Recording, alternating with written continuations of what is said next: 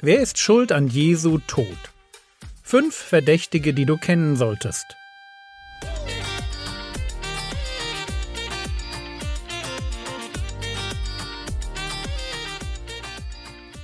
Theologie, die dich im Glauben wachsen lässt, nachfolge praktisch dein geistlicher Impuls für den Tag. Mein Name ist Jürgen Fischer und heute geht es um geistliche Würdenträger. Wer ist schuld an Jesu Tod? Unsere erste Antwort war die einfachste Judas. Er ist der Verräter, er war der Dieb in der Truppe der Jünger, der aus Habgier seinen Meister verkauft hat. Judas ist schuld. Und wann immer man sich über Judas Gedanken macht, kommt eigentlich immer die Frage auf, warum Jesus ihn überhaupt als Apostel erwählt hat. Warum war Judas ein Apostel? Es war ja kein Versehen.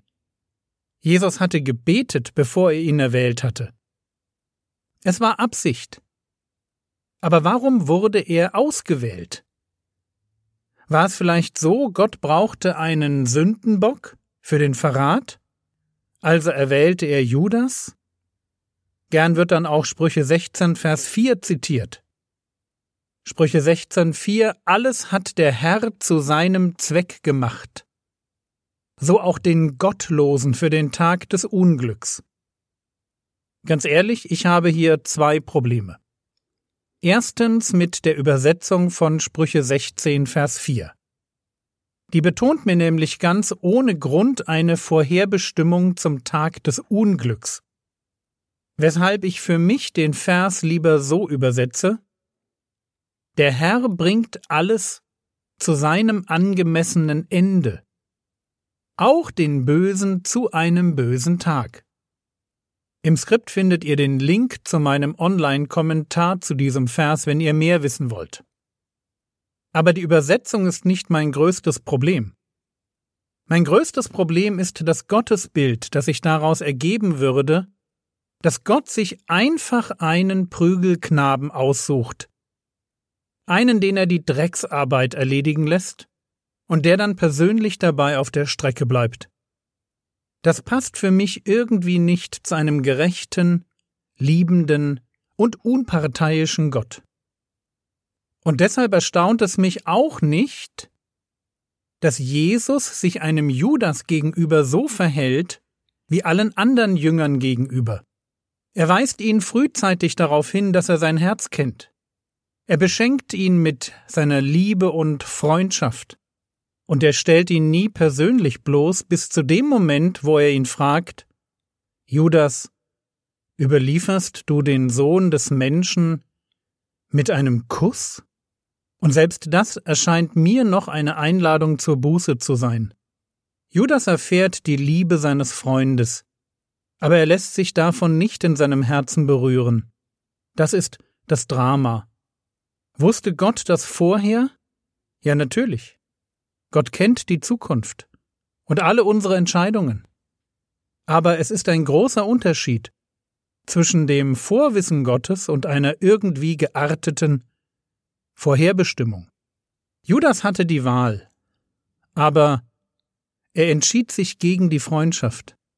Und Gott kannte seine freie Entscheidung gegen die Liebe und verwendete sie für seine Pläne. Judas ist also der Verräter. Aber der Verräter war doch nicht allein schuld am Tod Jesu. An wen hat er seinen Rabbi denn verraten? Und wir lesen das in Lukas 22, die Verse 1 bis 6. Es nahte aber das Fest der ungesäuerten Brote, das Passa genannt wird. Und die hohen Priester und die Schriftgelehrten, da haben wir sie, und die hohen Priester und die Schriftgelehrten suchten, wie sie ihn heimlich umbringen könnten. Denn sie fürchteten das Volk. Aber Satan fuhr in Judas, der Iskariot genannt wurde, und aus der Zahl der Zwölf war. Und er ging hin und besprach sich mit den hohen Priestern und Hauptleuten, wie er ihn an sie überliefere. Und sie waren erfreut und kamen überein, ihm Geld zu geben und er versprach es. und suchte eine Gelegenheit, um ihn ohne Volksauflauf an sie zu überliefern. Hier sehen wir Judas Iskariot, wie er über sein Handeln die Kontrolle verliert. Das will die Formulierung der Satan fuhr in Judas zum Ausdruck bringen. Judas ist nicht im eigentlichen Sinn besessen, aber er hat sich so sehr für die böse Seite geöffnet, dass jetzt sein Denken und Verhalten vom Satan selbst dominiert wird.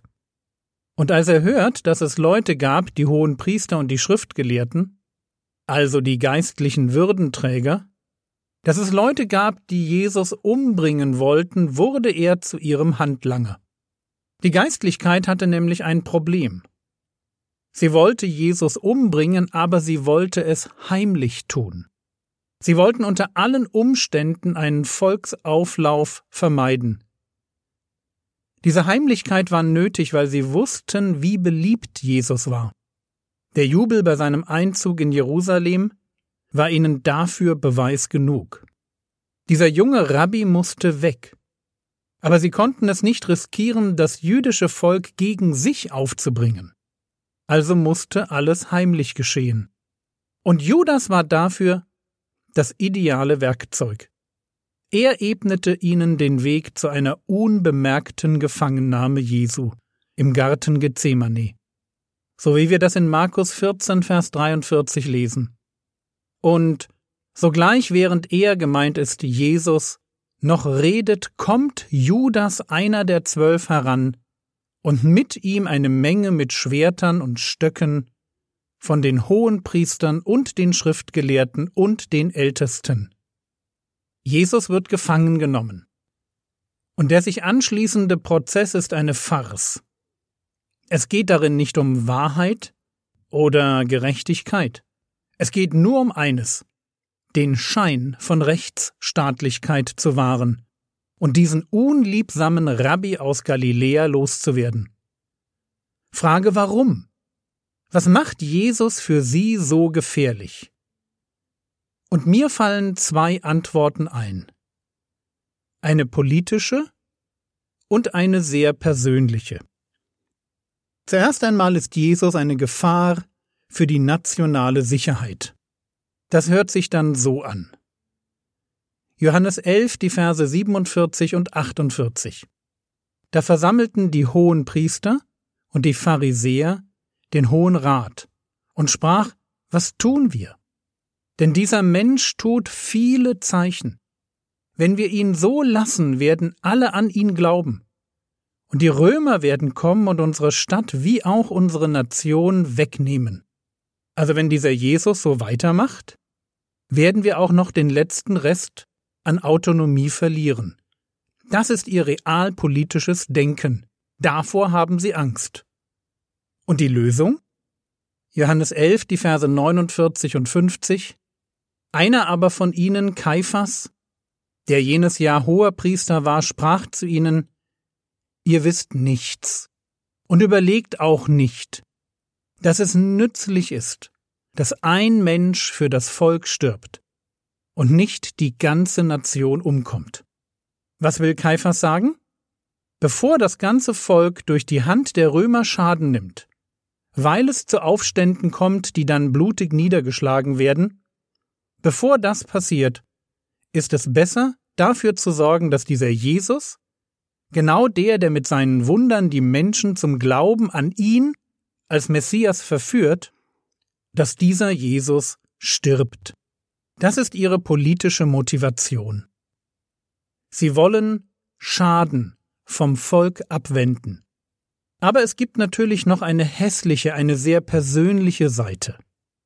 Eine Seite, die für Außenstehende so offensichtlich war, dass sie bereits dem römischen Statthalter Pilatus, beziehungsweise wohl eher seinen Spitzeln, von denen er auf dem Laufenden gehalten wurde, dass es bereits denen aufgefallen war.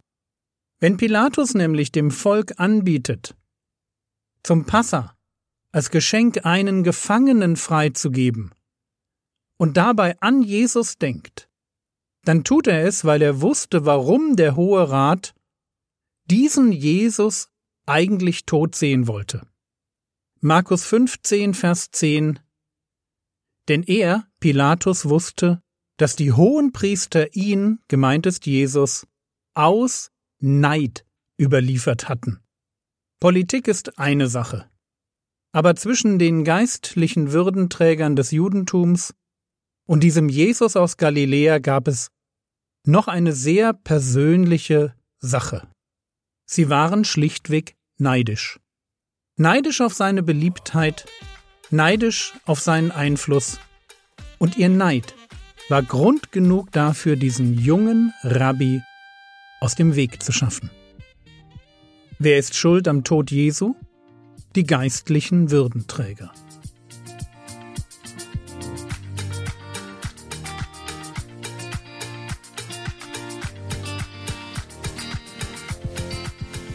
Was könntest du jetzt tun? Du könntest darüber nachdenken, wo du neidisch bist. Wie wir gesehen haben, ebnet Neid leicht den Weg für gröbere Sünden. Das war's für heute. Noch mehr Predigten von mir gibt es auf meinem YouTube-Kanal. Der Herr segne dich, erfahre seine Gnade und lebe in seinem Frieden. Amen.